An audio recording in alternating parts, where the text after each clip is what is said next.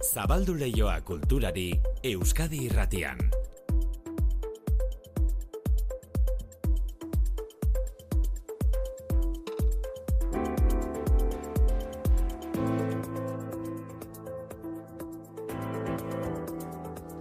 Ordubiak eta hogeita amairu manu etxe sortu arratsaldeo. Berdin, maite. Entzuteko diren fikzioak sustatzeko helburuarekin dagoeneko martxan esan dugu audiogile berriak eite beren eta tabakaleraren eskutik. Hori da. Eta antzerkia ere, bai, gaur albiste. Ba bai, estrenaldi baten atarian gaudelako, kortxoaren dilema izenekoa bilboko arriaga antzokiaren ekoizpena da, Mireia Gabilondo, zuzendari ezagunaren agindupean egingo dena, estrenaldia bihar eta gaur komunikabiden aurrean agertu dira lanberriaren xetasunak ematera, Gabilondo bera, eta Patxo Telleria eta Mikel Martinez. Laizaren zungo dugu bereiek esandakoa.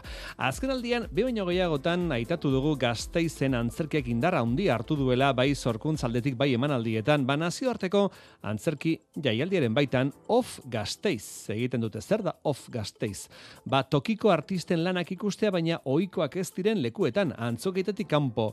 Marta Monfort gazteizko nazioarteko antzerki jaialdikoak esan digu, aurten epaimaiak hiru lan aukeratu dituela, ez ohiko lekuetan eskaintzeko. Sandra Maturana eta Maria Goirizelaia eta antzerkialdiaren taldea eta denon artea ba erabaki genuen ba bakarrik hiru pieza hauek antzestea. Proiektu Larrua, Mari Zurbano eta Ekoma Teatro aukeratu dituzte. Oiarrek gero gazteizti kontatuko digu, baina publikoak ez daki emanaldiak non izango diren. Gazteizko principal antzokira gortu behar dute, han jartzen dute itzordua, eta gero nonbaitera eramango dituzte antzerki edo dantza emanaldiak ikustera.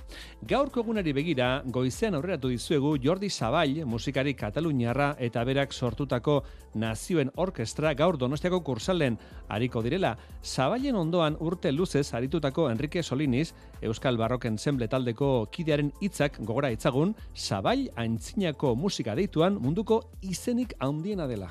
E, azkenean, e, antzineko musika nolabaite ulertzeko zer dan, da, ba, musika klasiko aintzindari aurrekaria, ez? Aurrekoa. Eta, eta zertan datzan gutxi gora behaz azaltzeko mugurrez baten, e, ba, garai bartzka, ernazimentu eta, eta barroko garai hortako instrumentuak nolako azien, eta nola jotzen zien zehazki mehazki, ba, hortan datzan antzineko musika. Jo behar dezu, garaiko instrumentuekin e, originalak baldin badia hobeto, bestela kopia fidedigna batzuk, eta gero basokak die ba, tripasko zokak, e, trasteak ebai tripaskoak die. Gaurko kursaleko emanaldirako emez zortzigarren mendiko kompositoreak aukeratu ditu Jordi Zabalek. Literaturan Euskarara ekarri edo itzultzen diren liburuen atalean, Irene Sola, idazle Kataluniararen lan bat itzuli dute, izenburu hause, begiak eman nizkinan eta ilunpeei behatu hien. Izenburuan, noka erabili du itzultzaileak, emakumeek liburuan izango duten indarra iradokiz. Sola idazlaren lana, Josean Elosei ekarri du Euskarara. Protagonismoa ematen zaio, normalenian historian, historia ofizialean, eta kontatzen zaizkigun historia haietako gehienetan agertzen ez diren batzuei. Eta dira hain zuzen ere emakumei. Emakumeak. Alberdaniak argitaratu du, Irene Solaren liburuaren itzulpena. Begiak eman nizkinan idatzi du itzultzaileak. Pa guk ere itano pixka bat, gaur abia dan, e, kultur lehiokoak gaitun edo gaituk, eta gusto badun edo baduk, irurak arte, i horregotea espero dinago edo diago. Euskadi irratian, kultur leioa. Manu da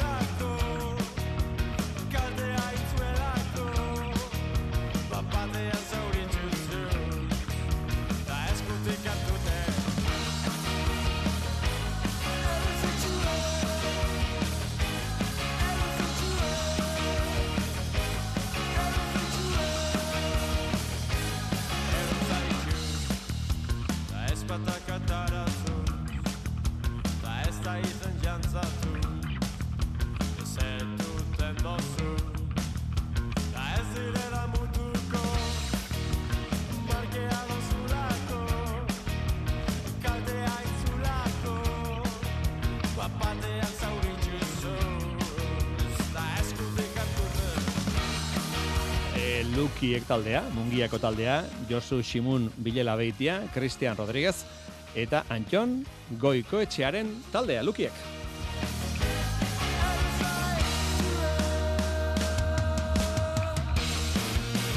Lukiek taldeko Antxon Goikoetxea, arrimatu zaigu.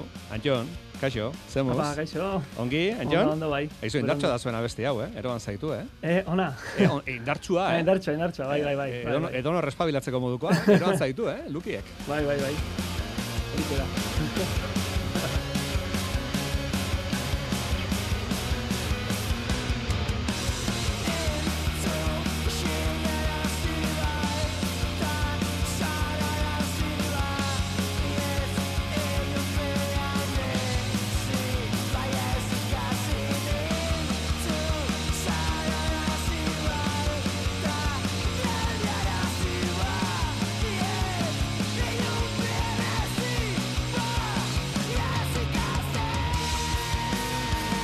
Bueno, ba, Lukiek taldeko Antxon Goikoetxa etorri da Euskairatiko kulturlaiora, baina ez da bakarrik etorri. Berek, berarekin etorri da Simun Agirre. Simun, kaixo, Apa, zuetzara, zuetzara Lukiek taldeko, baina ez zabiltza horruti, ez da? Ez. bueno, Bai, bai, taldearen parte da. Parte zara baitere? Ja, gitarra edo hartzen duzu baitere? Ez, ez, ez, baina- Laguntzaile, ez? Laguntzaile, bai. Laguntzaile. Bai. Ia, ia. Vale, ia, ia. bueno, Lagarren kidea. Eh, lagarren kidea, oso ongi. Eh, Simon Agirre eta Antxon Goikoetxe etorri dira, baina ez dira etorri Lukiek taldea hitz egitea. Hitz egin genezaken pixka Lukiek buruz, Antxon, baina beste baterako utziko dugu? Bai, beste baterako, bai, bai. Vale, vale. Gaur etorri dira Simon eta Antxon Durangoko azoka hitz egitera, ze badukate zer esana Durangoko azokari buruz polita geratu zaizu espota, eh? Ai, mi esker. Asko. Laburra baino zuzena da. Bueno, Bai. berehala ikusiko dugu irratiz, irratiz ikusiko dugu Durangoko azokarako Simunek eta Antxonek egin duten espota, baina aurrez bilitzagun eguneko beste kultura albiste batzuk.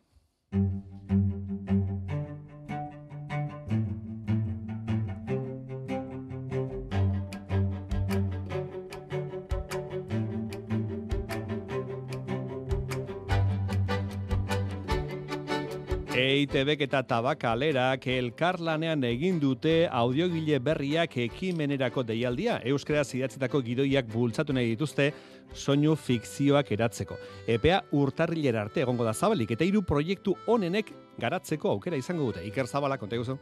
Euskara, fikzioa eta soinua dira audiogile berriak deialdiaren hiru ardatzak. Epea irekia dago gidoi proiektuak igortzeko, azken terminoan produktu baten ekoizpena dagoela. Maite goini, EITB-ko audio eta digitalaren zuzendaria da. Ikusten genuelako audio munduan eta euskararen ingurunean batez ere ba, nahi dugulako izan erreferente eta nahi dugulako auspotu euskarazko fikzioa, soinu fikzioa ingurune digitalean. Eta horretan pentsatu dugu oinarrian beti dagoela gidoion bat. Aurkezten direnen artean hiru proiektu hautatuko dira eta sortzaile hauek bere gidoia tabakaletan lantzeko prozesua hasi ahalko dute. Edurne Ormazabal tabakalerako zuzendaria da. Arkaitz Kano idazle eta e, gidoilariaren e, mentorizazio edo tutorizazioa izango dutela hautatutako hiru proiektuek e, 2000 euroko diru laguntza izango dutela gainera. Eskeniko diegu lanerako espazio bat gidoi hori lantzeko aukera izango dute hiru sortzaileek.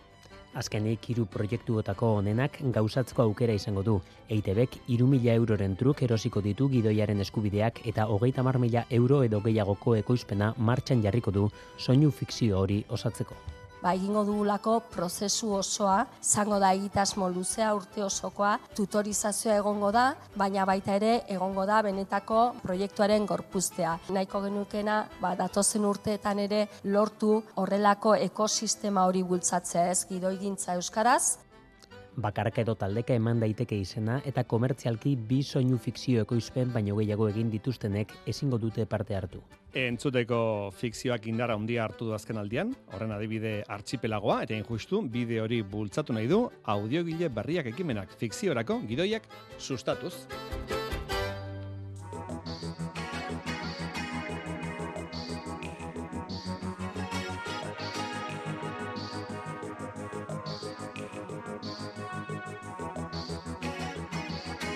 Sei ezagun fikzioan, baina orain goazen oholtzara Kortxoaren dilema, tartean teatroa konpainiaren azken lanaren estrenaldia bihar biloko arriaga antzokian, patxo telleriak idatzitako testua, thriller bada, atalasko dituena, baita norabide aldaketa asko ere. Taula gainean, telleriarekin batera, Mikel Martínez eta haien aspaldiko laguna Mireia Gabilondo zuzendaritza lanetan. Estrenaldia bihar, arratsaldeko zazpitarritan, arriaga antzokian, eta ostegunean beste funtzio bat, jarrao martearena, konta guzu. Ulertuko duzunez hau oso arraroa da. Eh?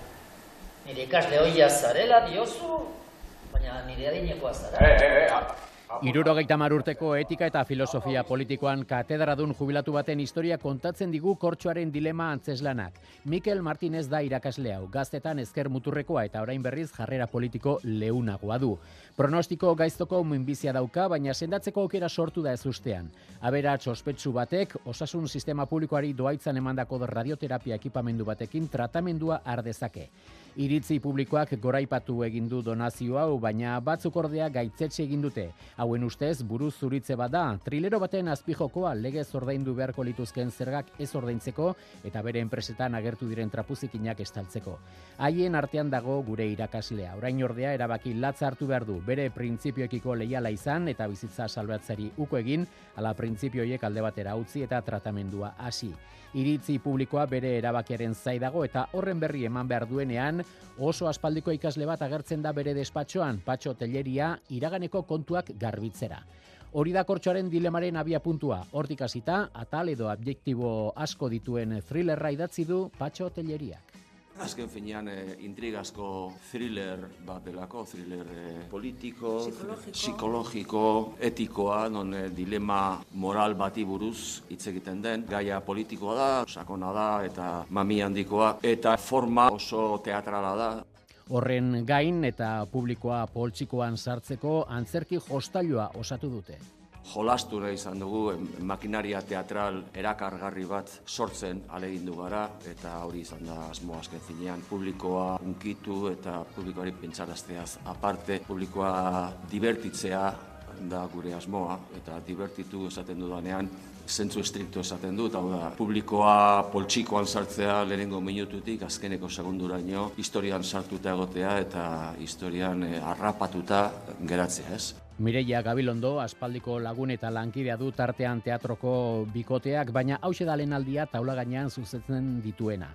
Hori erronka izan da Gabilorondorentzat, baina baita Martinez eta Telleria beraien ohiko esparrotik atera eta thriller bat taula gainera eramatea oso politia izan dela, beraien e, kolore horretatik e, ateratzea, pikin bat, eta beste toki batea eramatea. Thriller bat egitea antzerkian ez da oso erreza, edo ez da genero bat e, askotan ikusten dana, eta nik ustot hori izan dela gure erronka. Derrepente, pentsatu nuen politia izango litzakela, baita ere, personai hauek benetan bizitzea tekstuan gertatzen dana. Esan nahi dute, historio hau e, sinisgarritasun puntu handi bat eukiz esan, behaiek ere, ba, bene bene benetan lan egin behar zutela. Eta orduan hortik lan egin dugu, estilo aldetik esan nahi dut. Antzeslanaren historian birasko daude eta ezer ez da hasieran zirudiena. Tartean teatroaren eh, kortxoaren dilema obra berriaren estrenaldia bihar, Bilboko harria gantzokian arratsaldeko zazpiterritan. Ostegunean beste funtzio bat izango da ordu berean, eta datorren urteko urrirako gaztelerazko bersioaren estrenaldia aurre ikusita dago.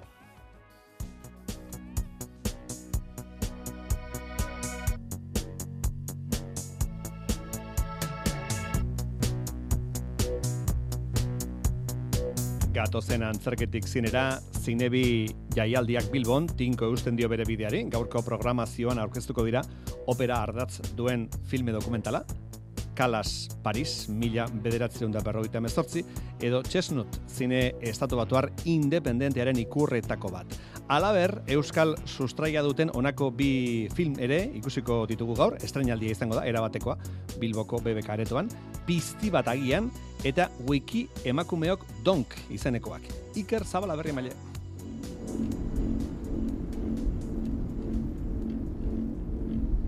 Pizti bat agian proiektua duela hiru urte jaio zen Ainoa Gutierrez del Pozo eta Olatz González Abrisketak antropologia, etnografia eta dokumentalaren tresnak baliatuta interes gune zehatza izan dute jomugan. Ainoa Gutierrez. orain dela hiru urte hasi ginen, e, otxoaren eta hartzaren inguruan ba, zerbait egin nahian. Nahi genituen, ba, otxoaren eta hartzaren eta gizakiaren arteko harremanak filmatu nola bait. Otxoaren figura da ala pizti batakian proiektuaren bihotza eta hortarako triangelu kontzeptual ederra sortu da. Lehen erpina mendian bertan dago. Garazi eskualdean bizi den hartzai baten egunerokoa. Bueno, ba, rapakari hauen arrisku edo mehatxupean e, irakurtzen ditugun egoerak, ba, batez ere hau, hau da e, e, arriskuen jartzen duena, ez? Karrantza araneko istari taldea da bigarren arretagunea ikuspegi berriekin bere rola aldatzen joan den testu inguruan. Eta hirugarrenak otxoak bere gain daukan arriskuaren eta gaizkiaren sama horri egiten dio referentzia, bere indar ikonografikoari.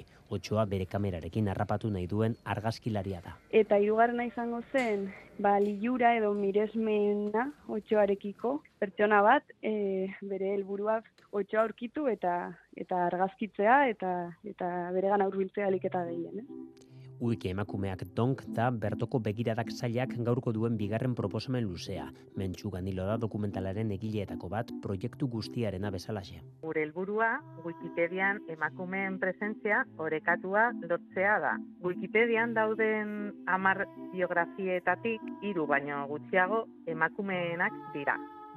Hala, Wikipedia era zuzenean ornitzen ikasten ari den komunitatearen ahotsa da dokumentalaren bihotza. Eta dokumentalak talde honen genealogia kontatuko dugu. Halaber, Wikipedian genero oreka lotzen laguntzen duten pertsonei eskerrak eta errekonozimentua eman dizkie Pizti bat agian eta wikimeak umeok donk bien kasuan erabateko estrenali esango da zinebin emango dena.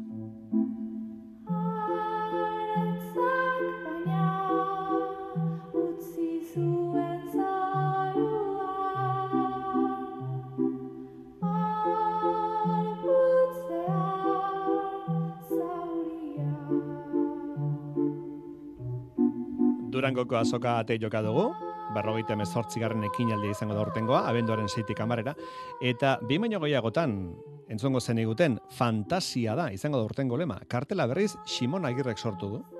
E, TV kultura batean, ba hori, entzun ziatela, fantasia ezakin naiz esaten nula, eta esan zuten bida. ba, honi. Eta bai, normalian, ba hori, nahiko gauza fantastikoak, eta ba hori, fantasiosoak iteitut. Simonek kartela egiteko enkargua ilusioa ondiz jaso zuen. Kriston ilusioa intzian, eh, esan ziatenian, eta baina hori, ba, klaro, e, ba, zerbait e, hain importantea izan da, ba, hori, pixkat apuro, apuro ere emateu. Baina, bueno, ba, hori eman ziaten lehenengo leloa, fantasia da, e, ba, sorlandetik e, pasaziaten, eta horren inguruan ba ja hasi nintzen bozetoak eta ideia botatzen eta azkenian ba hori hau sortu nun eta bueno e, errealitate virtualean modelatua dago iruden hitz hauek urri hasirakoak dira. Kartelaren ondoren azokako espota zuzendu du Simon Agirrek Antion Goikoetxearen eta Alex Perezen laguntzaz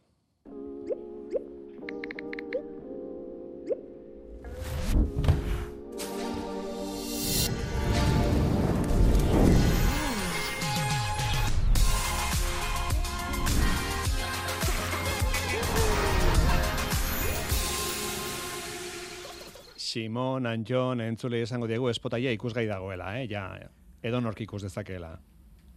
Bai, bai. atzotik, atzotik. Jendeak zesan dizue, lagunek eta zesan dizuet, eh? Ze, ze, zer diot, eh? Ba, ez dugu egin berba elkarrekin, baina nahiko, nahiko ondo, ez da? Bai.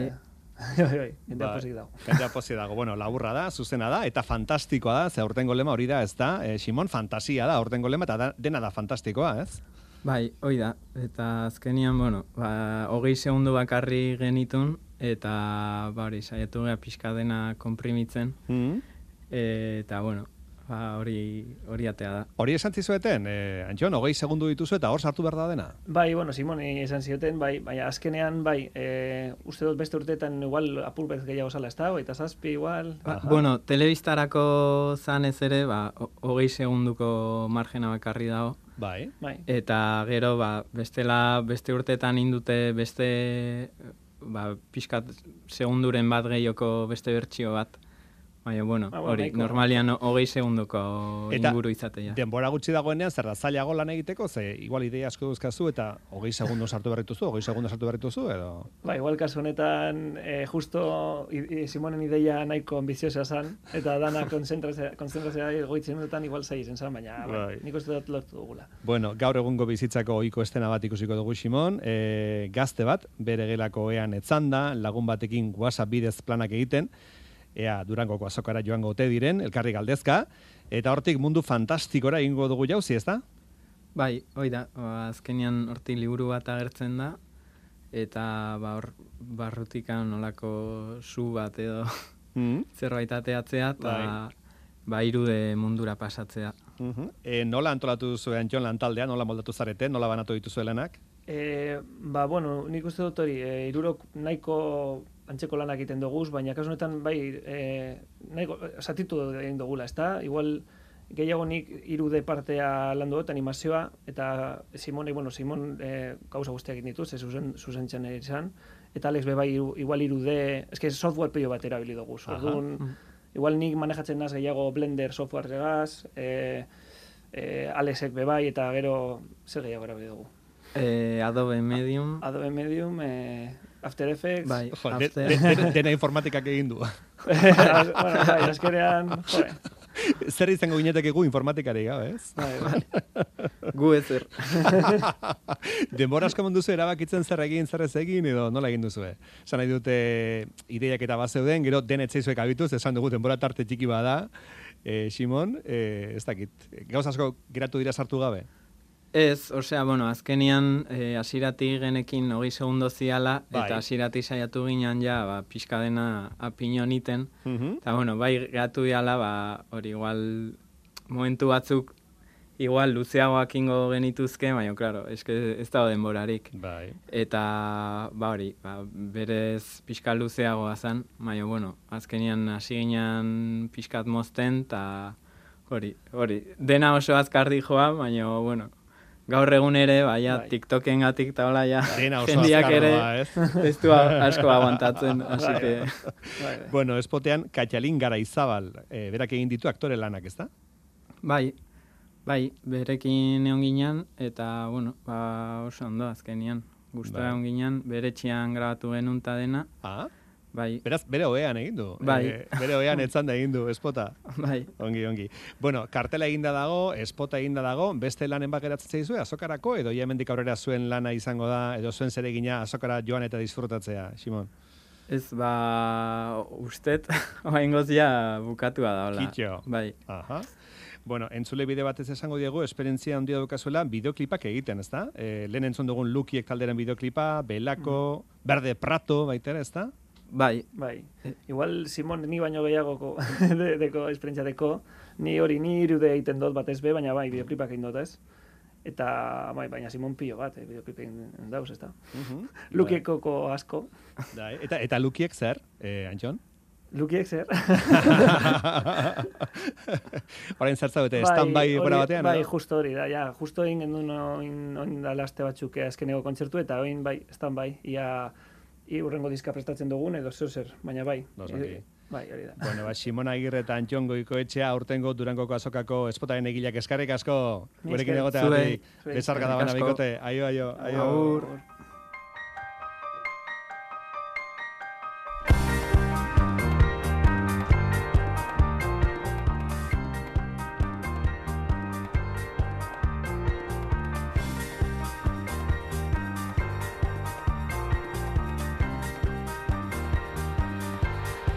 Alberdani argitaletxeak begiak eman nizkinan eta ilunpei behatu hien liburu aurkeztu du, Irene Sola Kataluniako idazlearen azken novelaren euskarazko itzulpena. Joxan elosegi itzultzaileak ekarri du euskarara beste behin ere solaren lana. Eta dudari gabe, solak proposatzen duen bidaia honekin bat egiteko gonbitea luzatu du. Mailu Adria Sola, konta iguzu.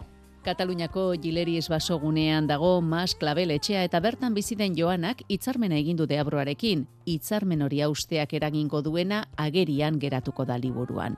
Bernadeta alaba hiltzear dagoela, aurretik etxe horretan bizi izan diren emakumeen espirituak dira protagonista. Joxan Elosegi itzultzailea. Protagonista gehienak hil daude. Baina horien esanen eta batez ere horien oroitzapenen bitartez mugituko zaigu hm, liburuko aria. Historia ofizialak ez bezala, emakumeak kontatzen duten historia berri bat marrazten du Irene Solak liburu honetan, mendeetan etxe barruan egon diren emakumeen historia. Protagonismoa ematen zaio, normalenian historian, historia ofizialean, eta kontatzen zaizkigun historia haietako gehienetan agertzen ez diren batzuei, eta dira hain zuzen ere emakumei. Zergatikan gaude etxe batean, eta ez gara etxe horretatik ateratzen. Bain zuzen ere, etxea izan delako luzaroan emakumearen lekua. Estilo zuzen erabiltzen du solak idazterakoan eta elosegik nabarmendu duen moduan lexikoa beratxa. Gaitasuna du egoerak aurkezteko eta patxadan egiten dituen deskribapen zehatzekin harrapatzen du irakurlea. Solaren liburuek eskatzen diote irakurlearin lan pixka bat egiteko eta erronka horri eutxiz gero gozatzeko liburua da. Irenarekin irakurlea ez da geldirik eta deus egin gabe eh, egongo. Beti ere lan egin inbarko du. Erronka egin dio autoreak, eta gehien gehienetan irakurleak erronka horri erantzungo dio eta gainera gustora. Begiak eman izkinan eta ilunpei behatu hien Irene Solaren lan berria, Josan Elosegik euskaratua. Dejaré mi tierra por ti, dejaré mis campos y me iré lejos de aquí. Aspaldiko partez, Josin Etxebarria, Joseina. Bai, kaixo arratzaldeon. Aspaldiko partez atzo entzun nuen un beso y una flor izeneko bestia. Ah, bai, eh? Zinera joan nintzen, ez dizut esango ze pelikula ikusi nuen, edo bai. Ez, ez ahi dazu esan ja badakidalako. Vale. Ja badakidalako. Entzule izango diet, saben aquel pelikula bada, eh, aurreko mendeko, irurogeita marreko eta laurogeiko amarkadan, ez da Espainiarrean, txiste kontalari bat Eugenio oso ezaguna zen eta berari buruzko filma da. Eta nik flipatu egin dut gaur manuk erredakzioan esan didanean pelikula hori ikustera joan dela, baina hori baino gehiago flikat, flipatu dut esan didanean... Ondo dagoela, eh? Merezi du, eh? Bai, bai. Ba, bale. Aio. Aio.